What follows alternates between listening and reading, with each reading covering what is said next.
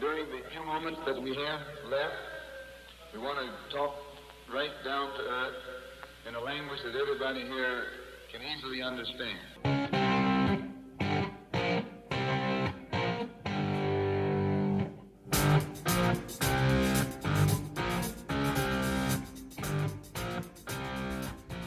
Después de 28 días de intensa actividad, después de jornadas con cuatro partidos, de sueños que terminaban o se avivaban de un momento a otro, de rachas que se cortaban y récords que se rompían, ha llegado la hora de hacer un recuento, de hacer conclusiones y repartir reconocimientos, de hablar de lo mejor y de lo peor, desde lo más sorprendente hasta lo más decepcionante, de nombres propios, datos, estadísticas y, por qué no, una que otra opinión, porque la Copa del Mundo de Qatar 2022 se ha ido para no volver y hoy toca poner cierre a la cobertura de fútbol vertical dedicada a esta justa mundialista. De las curiosidades más llamativas, la definición de los premios individuales de la FIFA y mucho más hablaremos en este vigésimo tercer episodio dedicado a la Copa del Mundo de Qatar 2022 de fútbol vertical.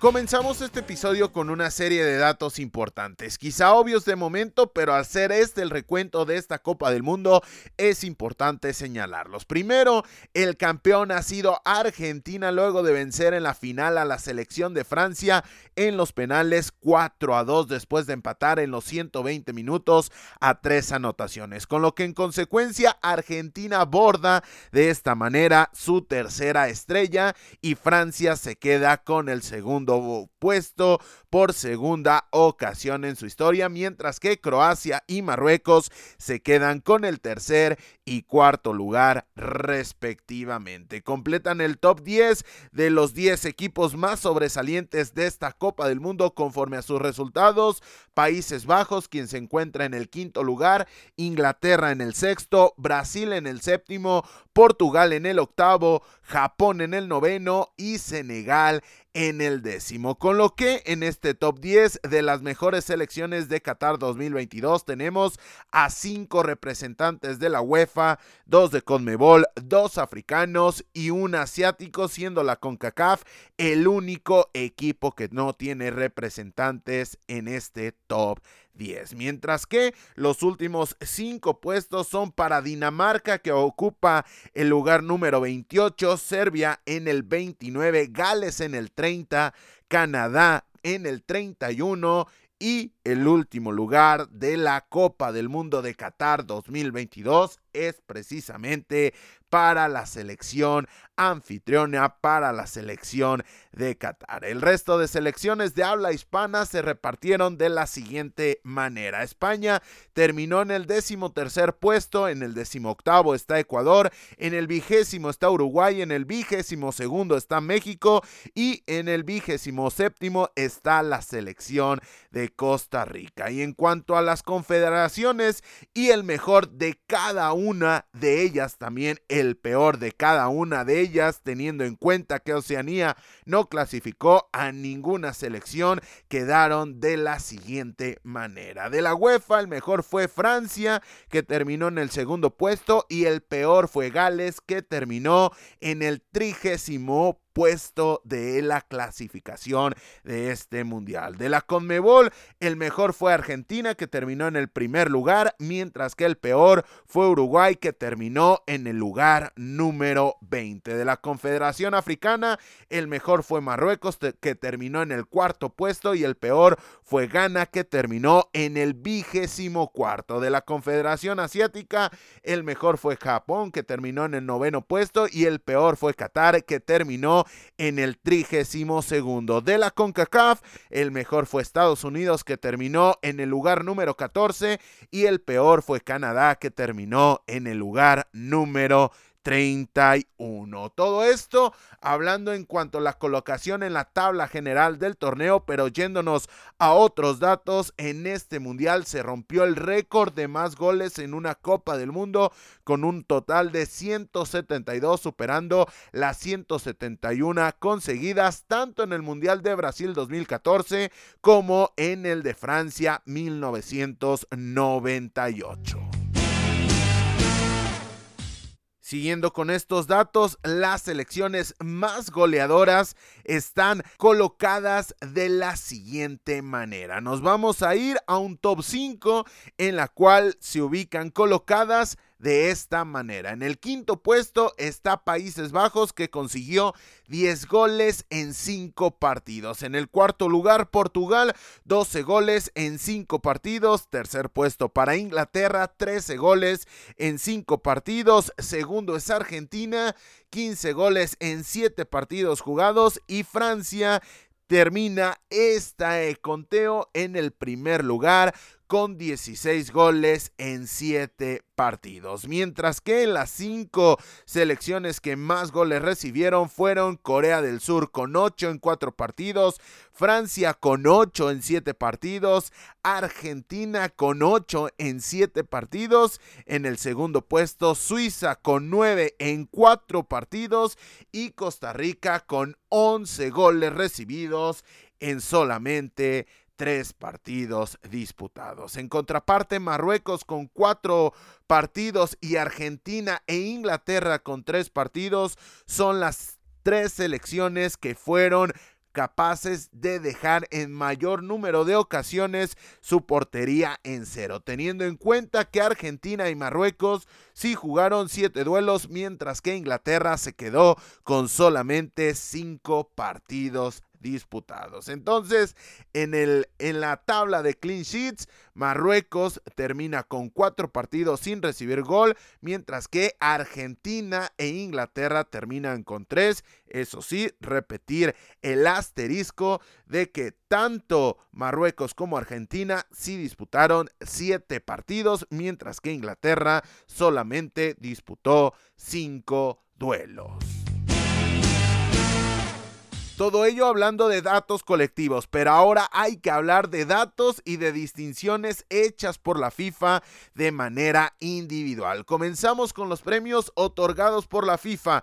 El mejor jugador fue para Lionel Messi, que se convirtió en el jugador con más partidos disputados en la historia de los mundiales, con un total de 26 juegos. El mejor portero es para Emiliano Martínez, el cancerbero del Aston Villa que se termina quedando con el guante de oro y el mejor jugador joven, el premio al mejor jugador joven es para Enzo Fernández, el jugador argentino del Benfica de 21 años. La bota de oro fue para Kylian Mbappé que anotó 8 goles. El segundo en este listado fue Messi con 7 anotaciones, mientras que el tercer puesto es compartido por Olivier Giroud y por Julián Álvarez con 4 anotaciones. En este aspecto hay que tener en cuenta de que solamente Kylian Mbappé hizo más goles que 24 de las 32 selecciones que asistieron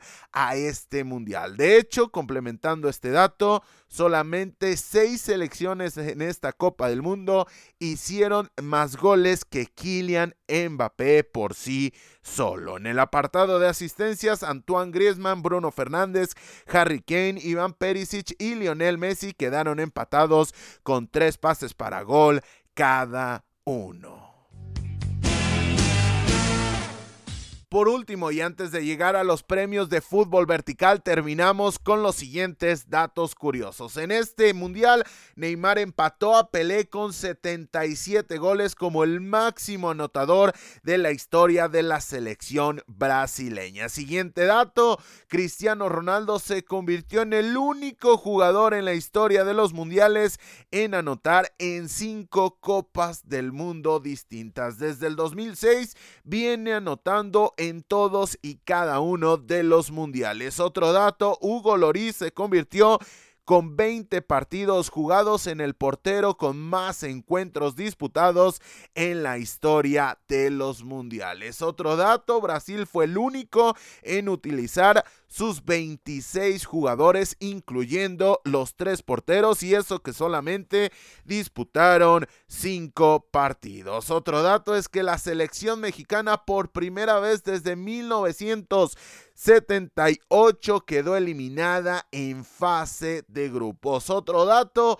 Alemania no ganó ninguno de sus primeros partidos por primera vez desde 1938. No pudo ganar ninguno de sus dos primeros duelos, con lo cual rompe una estadística que no que no había conseguido desde 1938. Siguiente dato, Marcus Rashford consiguió el gol número 100 para Inglaterra en los mundiales y el siguiente dato es que por primera vez la selección anfitriona perdió el duelo inaugural y no solamente eso, sino que por primera vez un equipo organizador pierde todos los partidos de su mundial. Por último, al momento de grabación de este episodio, un total de nueve seleccionadores quedaron fuera de su cargo después de su participación en esta Copa del Mundo. Gerardo Martino con México, Roberto Martínez con Bélgica,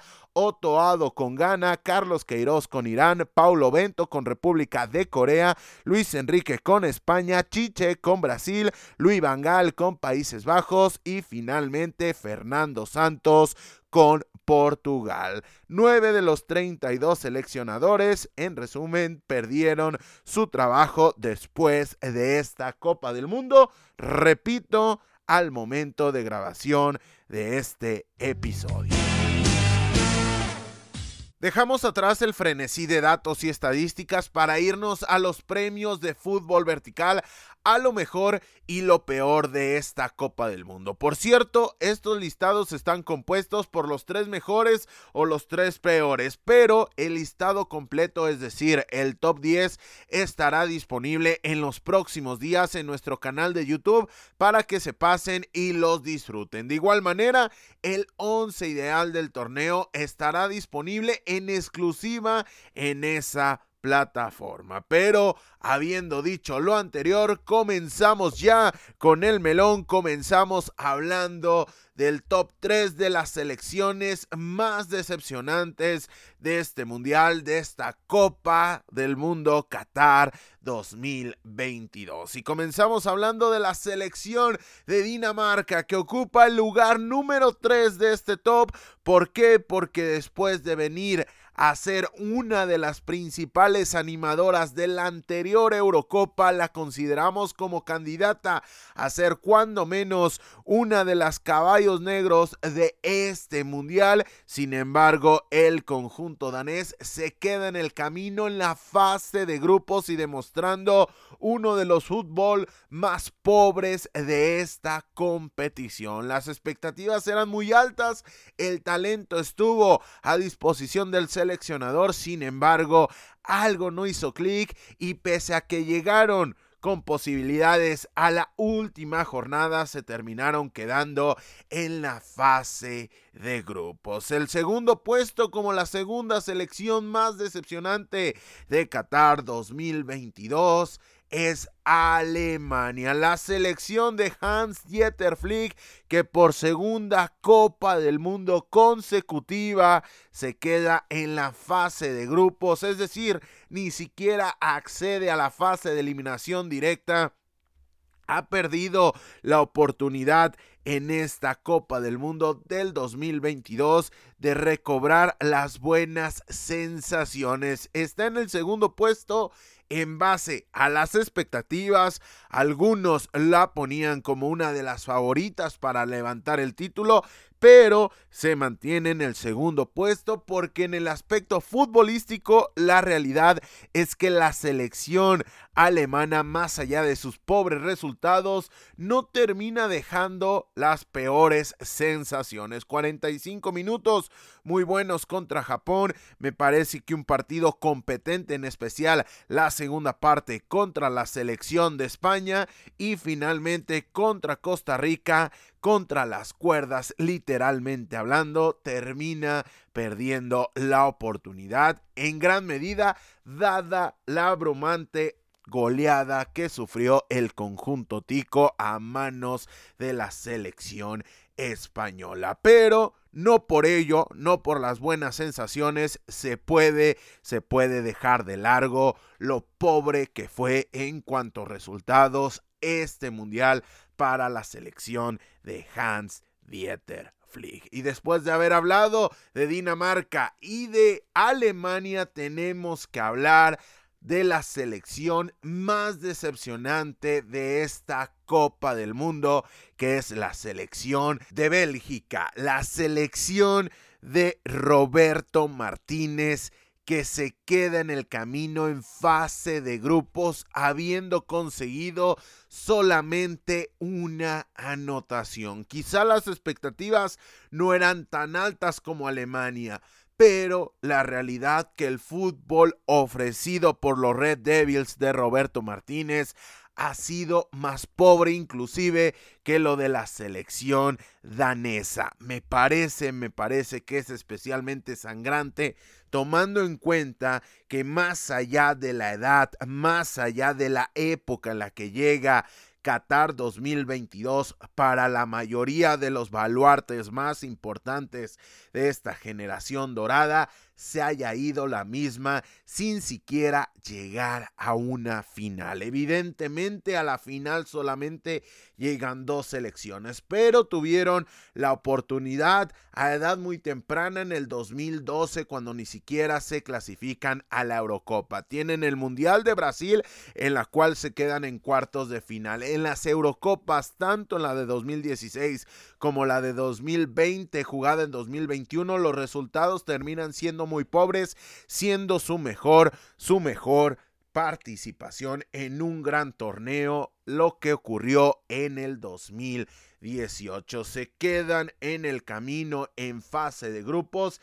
y repito, terminan dejando una de las exhibiciones más pobres de esta Copa del Mundo. Con lo cual, en el top 3 de las selecciones más decepcionantes de este Mundial, en el puesto número 3 está Dinamarca, en el puesto número 2 está, Alemania y en el puesto número 1 está la selección de Bélgica. Y ya hablamos de colectivos, pero ahora vamos a hablar de manera individual de los tres jugadores más decepcionantes de la Copa del Mundo. Listado que inaugura Darwin Núñez, el atacante uruguayo, se esperaban grandes cosas del jugador de Liverpool, sin embargo, sin embargo, se va sin una sola anotación y eliminado en la primera fase. Tuvo que llegar Jordan de Arrascaeta para que el conjunto charrúa recobrara las buenas sensaciones en ofensiva. De hecho, las dos únicas anotaciones de los de Diego Alonso en esta Copa del Mundo corren a cargo del jugador del Flamengo. No anotó Luis Suárez, no, no anotó Edinson Cavani y no terminó anotando Darwin Núñez. Quizá este tercer puesto está en gran medida influenciado con las expectativas, pero además con el colectivo uruguayo, con lo cual se termina quedando el exjugador del Benfica con esta tercera posición. En el puesto número 2 está Manuel Neuer, el cancerbero alemán, veterano, campeón del mundo en 2014 pudo hacer prácticamente nada para evitar la caída de su seleccionado por segunda ocasión eh, consecutiva en los mundiales. Sí, tiene que ver por lo menos en uno de los goles de la selección de Japón. Sí tiene que ver, me parece, que en el gol de la selección de Costa Rica y con ello termina firmando de manera individual lo que colectivamente su equipo terminó firmando. Es decir, una eliminación temprana, una eliminación que deja muchas dudas, con lo cual se queda con el segundo puesto. Habiendo dicho lo anterior, le deseamos pronta recuperación al cancerbero del Bayern Múnich. Y en el puesto número uno lo catalogamos en la previa como uno de los jugadores más importantes de este mundial. Se va a casa pronto, se va con rumbo a Manchester desde muy temprano. Estamos hablando de uno de los mejores jugadores del mundo. Estamos hablando de Kevin De Bruyne el mediocampista del Manchester City que poco y nada pudo hacer para evitar la eliminación de su selección, de nuevo como Núñez, de nuevo como Neuer, quizá presa del entorno, quizá presa de la situación colectiva, pero realmente que uno de los mejores jugadores de todo el mundo se haya quedado en la fase de grupos teniendo compañeros de la calidad de Carrasco, de la calidad del propio Hazard, de la calidad de Lukaku, sí hablamos de la actualidad y quizá les puede costar más o menos, pero realmente son jugadores de calidad mucho más destacada y mucho más contrastada que varios equipos que sí accedieron a la siguiente fase, con lo cual lo de Kevin De Bruyne y lo de los Red Devils es realmente destacable, con lo cual dentro de las decepciones más grandes de este mundial lo encabeza el jugador del Manchester City. Y ya hablamos de las decepciones tanto individuales como colectivas. Ahora vámonos a hablar de las sorpresas de esta Copa del Mundo, dándole a esta expresión una connotación muy, muy positiva. En este listado que abre Japón en el tercer puesto, la selección de Moriyasu termina consiguiendo una clasificación a los octavos de final bastante meritoria porque termina venciendo a dos campeonas del mundo. Primero a la selección alemana y posteriormente a la selección española. Los deja en el camino, le planta cara a Croacia y hasta los penales el conjunto japonés había competido de buena manera para buscar quedarse con una clasificación que hablando del conjunto nipón hubiese sido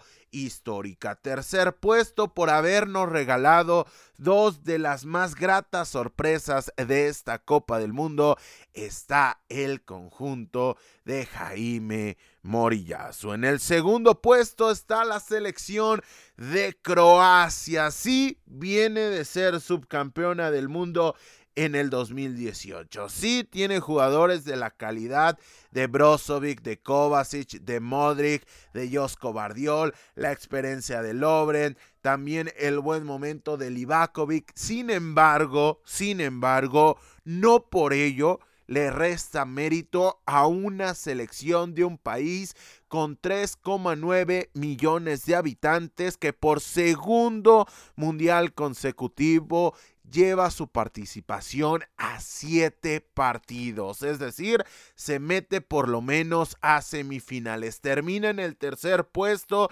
termina dejando en el camino a la selección de Brasil. Sí, la cara que muestra en las semifinales contra Argentina puede dejar algún alguna sensación no tan positiva. Sin embargo, los de Slako Dalic vuelven a confirmar que van a ser, por lo menos durante que esté esta generación, uno de los contendientes más complicados, sobre todo en fase de eliminación directa. Pasa la fase de grupos invicto, elimina a Japón, elimina Brasil, a la Brasil de Chite, le termina costando la eliminación y el trabajo a Chite y a partir de ahí cae contra la selección de Argentina. Pero repito, no porque lo hayan conseguido hace cuatro años y no porque tengan jugadores de la calidad de un Luka Modric,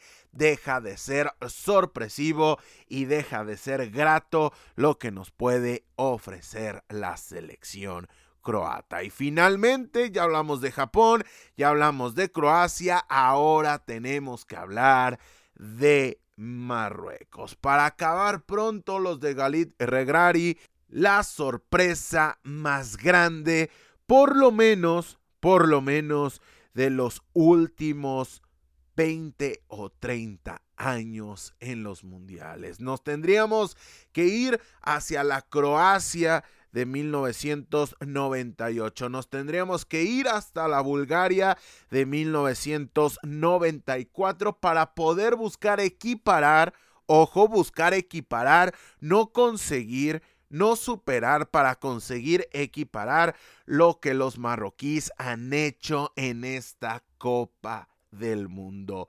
Para acabar pronto, repito, la sorpresa más grande, lo que va del milenio en las copas del mundo. ¿Por qué? Porque no lo hacen empañados en polémicas como la Corea del 2002. ¿Por qué? Porque lo hacen de una manera mucho más solvente que la Turquía del 2002 y ya a partir de ahí nos estamos remontando a 20 años, con lo cual lo de Marruecos es reseñable en clave marroquí, en clave africana, con lo que también terminan consiguiendo algo histórico para el golpeado continente africano. Repetimos, el top 3 de las sorpresas del Mundial está Japón en el puesto número 3, en el puesto número 2 está Croacia y en el puesto número 1 está la selección de Marruecos. Y de las sorpresas colectivas nos vamos al top 3 de revelaciones. Aquí es complicado, aquí es realmente complicado hablar de revelaciones. ¿Por qué? Porque tendremos un siguiente top que es muy parecido a este de revelaciones y habrá que ver en qué tipo de contexto es una revelación. La mayoría de los aficionados al fútbol no pueden llegar a conocer estos nombres que vamos a mencionar, pero sabemos que en clave fútbol vertical muchas de las personas que nos escuchan, estos nombres les van a sonar por demás familiares, con lo cual es encontrar ese equilibrio entre un jugador underground, entre un jugador no tan conocido, pero que a su vez termina dando un rendimiento superior a lo que podíamos presuponer y que además termina consiguiendo resultados colectivos o por lo menos potenciando de manera muy marcada a su equipo. Y en el top 3 de revelaciones, más adelante me van a entender mejor lo que quiero decir, está Sofian Anrabad, el mediocentro defensivo ex del Gelas Verona, hoy jugador de la Fiorentina, termina siendo uno de los jugadores más importantes del conjunto marroquí de Galit Regrari. Y habrá quien pueda pensar que fue el jugador más importante en este aspecto. Sí, termina pagando ya una cantidad importante la Fiorentina para sacarlo del Gelas Verona para este jugador marroquí nacido en Países Bajos. Sin embargo, este salto de calidad está muy, muy, muy por encima de lo que quizá podríamos presuponer o de lo que habíamos hablado y platicado en la previa. Sin lugar a dudas, no se entiende lo histórico que consiguió la selección de Regrari si no metemos a la ecuación a este nombre, Sofian Anrabat. Puesto número 2 es para Mohamed Kudus. Sí viene de una gran UEFA Champions League, sí se queda en el camino, sí juega en un equipo como el Ajax, con lo cual tampoco es una joya muy escondida, está a la vista, está en uno de los escaparates más importantes a nivel internacional, pero no por ello deja de ser importante lo que hizo Mohamed Kudus. Se carga por completo a su equipo a la espalda, lo termina llevando a competir hasta la última jornada ante la selección de Uruguay. Sí cae, pero hay que recordar cómo cae después de terminar fallando un penal uno de sus jugadores más importantes como lo es Ayu, con lo cual el, el aporte de Mohamed Kudus lo mencionábamos en el 11 ideal de la fase de grupos, termina siendo importante, termina siendo diferencial para que el conjunto de las estrellas negras consiguiera soñar hasta la tercera jornada y eso que venía de enfrentar a las dos selecciones que ganan el grupo. Y esto no me parece para nada, para nada un dato menor. Le compite de gran manera a Portugal, termina cayendo, le compite y le gana en un partidazo auténticamente desde el punto de vista del espectáculo, de la calidad de ese partido a la selección de Corea del Sur y finalmente cae en la última jornada ante Uruguay, pero tampoco lo hace con una diferencia lo suficientemente grande para que los charrúas se metieran a la siguiente fase. Hablando de talento, hablando de aporte individual, pocos jugadores como Mohamed Kudus en esta Copa del Mundo. Y en el puesto número uno está Asin Ohani o como usted lo quiera pronunciar. Unagi termina siendo la principal revelación de esta Copa del Mundo. Hay que recordar que juega en el Angers. Hay que recordar que el Angers es el último lugar de la Licon al parón en el Mundial. Hay que recordar que quizá dentro de ese medio campo era el jugador menos conocido de la selección de Regrari y aún así termina siendo uno de los jugadores más importantes en clave marroquí, si no es que el jugador más importante. Y si tiene con alguien con quien competir, es seguramente con Sofiana Rabat o con un jugador de la importancia y la trascendencia internacional para muestra lo que ha movido en cuanto a cifras de traspasos como a Krag Hakimi. Lo de Unagi, la capacidad que tuvo para potenciar su entorno, la capacidad que tuvo para repetir esfuerzos día tras día, tras día, tras día para muestra lo que terminó diciendo Luis Enrique,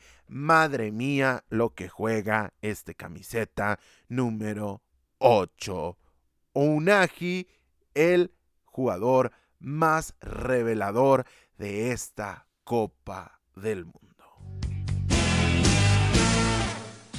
Nos vamos a un top que no necesita tanta explicación porque tenemos que hablar del top 3 de los porteros de este mundial, que comienza con en el puesto número 3, Dominik Livakovic, el arquero, el cancerbero del Dinamo Zagreb, que termina siendo diferencial en la ronda de penales ante la selección de Brasil y antes contra la selección de Japón, termina consolidando un gran mundial y vaya, vaya que tenía unos zapatos muy grandes por ocupar y Dominik Livakovic termina teniendo una buena Copa del Mundo. En el puesto número 2 está Yacine Bono, el cancerbero del Sevilla, que consiguió ese hito histórico con Marruecos. Sí, repito y seguiremos repitiendo en este espacio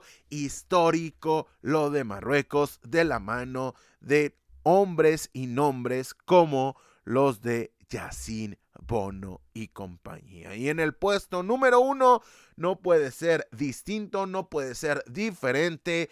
Emiliano el Dibu Martínez, el portero de Argentina, diferencial contra Australia, diferencial contra Países Bajos, diferencial en la gran final, no solo en los penales, porque hay que recordar la que le saca a Randall Colomuani en los últimos instantes de partido, con lo cual si le hacía falta un gran partido en la final para consagrarse con el guante de oro galardonado por la FIFA y también galardonado por fútbol vertical. Ahí lo tuvo. Emiliano Martínez, el mejor portero de esta Copa del Mundo. Y de los porteros nos vamos a hablar al top 3 de confirmaciones.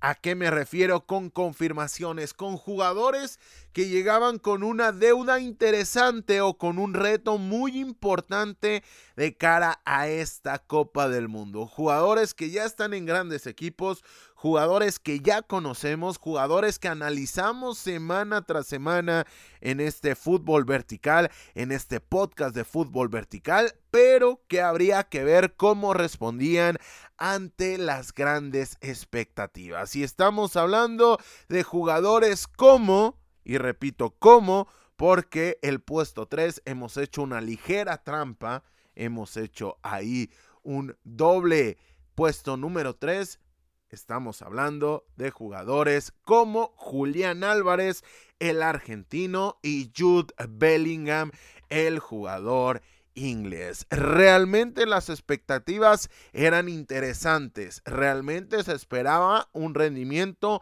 muy importante y que demostraran la calidad que tanto Julián Álvarez había demostrado a cuentagotas por la poca participación que ha tenido con el Manchester City, como lo había mostrado también ahora en una versión más extendida en River Play. Y lo termina, lo termina demostrando al igual que Jude Bellingham, el jugador del Borussia Dortmund, que termina firmando un mundial sensacional. Si le podemos poner un pero a su Copa del Mundo, sin lugar a dudas, sería ese partido contra Estados Unidos, pero aún así, aún así, lo de Jude Bellingham fue muy, muy destacado tanto como para meterlo en el top 3 de confirmaciones, compartiendo este puesto con Julián Álvarez. Y en el puesto número 2 está Josco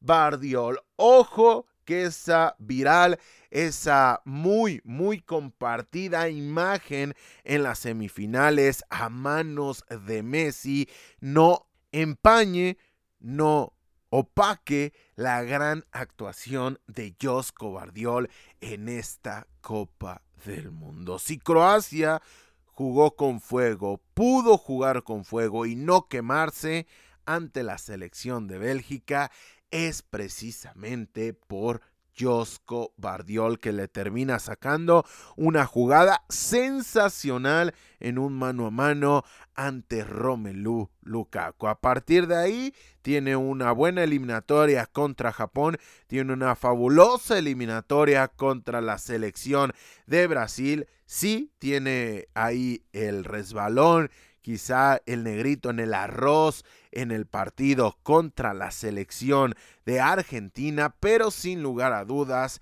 fue uno, si no es que el mejor defensor de esta Copa del Mundo. Y en el puesto número uno no puede estar otro que Enzo Fernández, una de las confirmaciones, o mejor dicho, la confirmación más sonora de esta Copa del Mundo. Estamos hablando del jugador argentino, ex de Defensa Justicia, ex de River Play y hoy jugador del Benfica que ya se debe estar frotando las manos por el tamaño de transferencia que tiene entre manos. El crecimiento de la selección de Lionel Scaloni está muy de la mano de dos nombres que acabamos de mencionar. Primero Julián Álvarez y posteriormente, y me parece que de una manera mucho más sonora porque hay que ver la gran final que se manda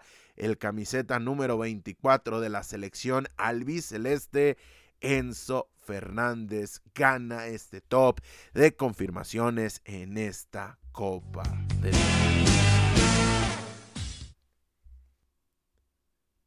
Y nos vamos al último top, el que quizá necesita menos presentación, el top de los tres mejores jugadores en Qatar 2022. En el puesto número 3 está Antoine Griezmann, el mediocampista o el atacante del Atlético de Madrid termina firmando una gran Copa del Mundo. Si su semifinal contra Marruecos no es el mejor de los partidos, sí termina palideciendo un poco con lo que termina bajando escalones por su final ante Argentina, aunque me parece precipitada su salida que Didier Deschamps haya prescindido del jugador francés en ese momento del partido, pero sin lugar a dudas lo que mostró en la fase de grupos, lo que vino mostrando en el partido contra Polonia y sobre todo su partido ante la selección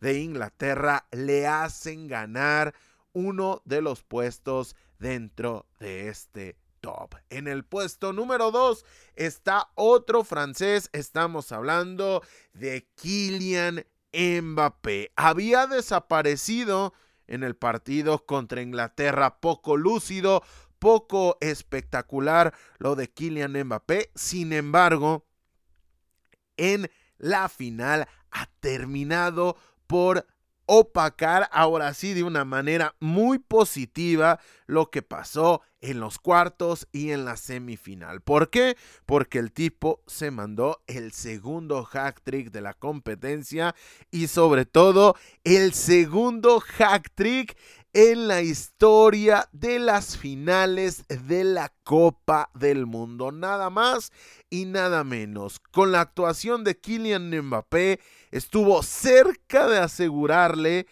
el campeonato del mundo a su selección, pese a haber tenido 80 minutos realmente muy malos. En ese aspecto, si Francia se quedó cerca del bicampeonato, del segundo campeonato consecutivo, tricampeonato, hablando del tema global e histórico, fue gracias a Kylian Mbappé. Con lo cual, después de haber mencionado a Griezmann, después de haber mencionado a Mbappé, tenemos que concordar con la FIFA y darle el galardón como el mejor jugador de Qatar 2022 a Lionel Andrés Messi. Segundo lugar en cuanto goleo en este torneo. Primer lugar empatado con otros jugadores en el apartado de las asistencias. Realmente decisivo, realmente se convirtió en el líder que tanto había esperado el conjunto albiceleste que fuera y los comanda y los lleva a su tercera estrella. A partir de ahí hay poco, hay prácticamente nada que añadir. Hasta aquí los premios de fútbol vertical a lo mejor y lo peor de la Copa del Mundo. Si quieren conocer el resto de integrantes de estas listas, ya lo saben, estén pendientes de nuestro canal de YouTube y disfruten de los videos que por allá tenemos para ustedes. Antes de irnos, quiero dejar mi reflexión final de este mundial. Qatar 2022 ha sido un mundial tristemente opacado por cuestiones extradeportivas. Eso está ahí eso lo mencionamos en el comienzo de la cobertura. Sin embargo, sin embargo, afortunadamente el nivel que hemos visto dentro de la cancha y es a lo que nos queremos ceñir en fútbol vertical, no porque lo que, lo que está afuera no importe, no porque lo que está afuera no nos interese, sino que realmente lo que es trascendente para el fútbol es lo que pasa dentro de la cancha. Desafortunadamente, a veces fuera de la cancha se termina manchando el juego, fuera de la cancha se termina quitando el foco de la importancia que tiene el juego, se le respeta poco al esférico, se le respeta poco al público y terminamos viendo circunstancias tan penosas como las que acarrearon esta Copa del Mundo, desde los temas de corrupción, de los cuales evidentemente estábamos al tanto, desde los temas inhumanos que tuvieron que afrontar la serie de obreros que vinieron a construir tanto la estructura de esta Copa del Mundo como todo lo que tiene alrededor. No somos ajenos a ello, pero nos queremos ceñir a la cancha porque es lo que creemos que entendemos, que también es lo que queremos compartir. Desafortunadamente, los asteriscos ahí están, desafortunadamente, las manchas ahí permanecerán, pero quizá de cosas negativas ya han escuchado demasiado. Y nosotros queremos destacar el nivel altísimo que hemos visto, la cantidad de sorpresas, la cantidad de definiciones de locura, lo democrático que ha sido el juego, la democracia que le hizo falta a esta organización de la Copa del Mundo de Qatar 2022 sí la tuvo la cancha. ¿Por qué? Porque vimos a equipos como Japón que le ganó a potencias mundiales como España o como Alemania. Vimos a una Marruecos que se metió dentro de las mejores cuatro, llevando así al continente africano por primera vez a una final de la Copa del Mundo. Vimos a equipos como Australia competirles a quien a la postre sería la campeona del mundo, a la selección argentina. Esa es la cara amable, eso es lo que queremos eh, progresar o lo que queremos resaltar, mejor dicho, de esta Copa del Mundo. Historias tan grandes como la derrota de Argentina en la fecha inaugural contra la selección de Arabia Saudí, la gran cara que nos deja la selección de Ecuador eliminando a Qatar, primero venciéndolos en la primera fase y posteriormente compitiendo hasta el último instante, realmente han sido históricas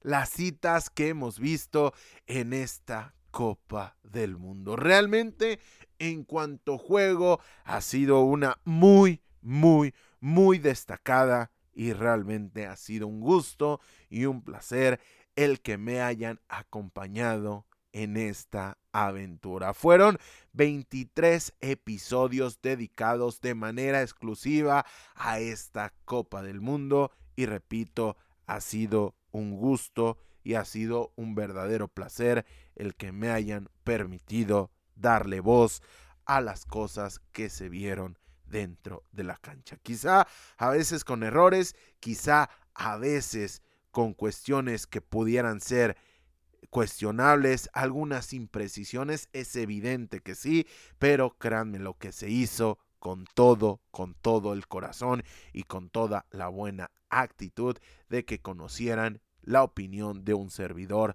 de lo que estaba pasando en Qatar. Por último, qué lástima, de verdad que qué lástima que esta sea la última Copa del Mundo, por lo menos de manera inmediata, con 32 selecciones. Tendremos ahí otro, otro nivel de cantidad, tendremos otro nivel de apertura en la Copa del Mundo, lo cual es positivo, pero realmente yo crecí con estas competiciones con 32 selecciones y va a ser una lástima una verdadera lástima que vayamos a dejar este sistema de competencia.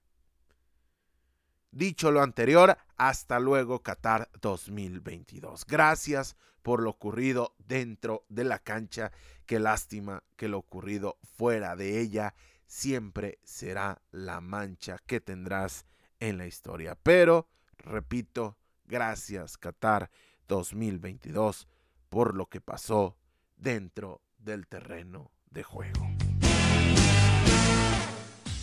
Con esto llegamos al final no solo de este episodio, sino de la cobertura de fútbol vertical al Mundial de Qatar 2022, por lo menos en versión podcast. Muchas, pero muchas gracias a todos los que estuvieron al otro lado. El crecimiento del podcast ha sido el esperado y nos hemos colocado dentro de la lista de los podcasts de fútbol más escuchados en varios países y no saben cómo eso nos motiva a seguir creciendo. Muchas gracias también a nuestro productor José Eduardo Valdés, que como lo dije ayer, nada de esto sería posible sin su incansable apoyo. Dicho lo anterior, recuerden que fútbol vertical no para y en algunos días estaremos de regreso con el análisis de los partidos más importantes a nivel internacional. Así que manténganse al tanto de nuestras redes sociales para que no se pierdan de nada de nuestro contenido. Recuerden, estamos en Instagram y Twitter con el usuario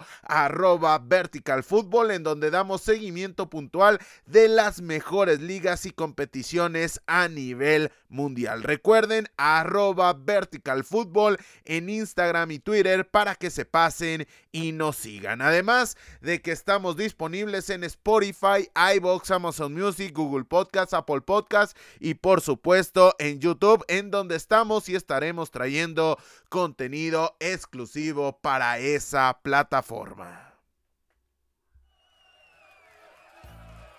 Sin más por el momento y a nombre de todos los que hacemos posible la realización de este podcast, yo soy Carlos Alberto Valdés que te recuerda que a pesar de que ha terminado la Copa del Mundo, el fútbol sigue y nosotros también. Así que no olvides disfrutar del balón, porque el fútbol cada vez es más vertical.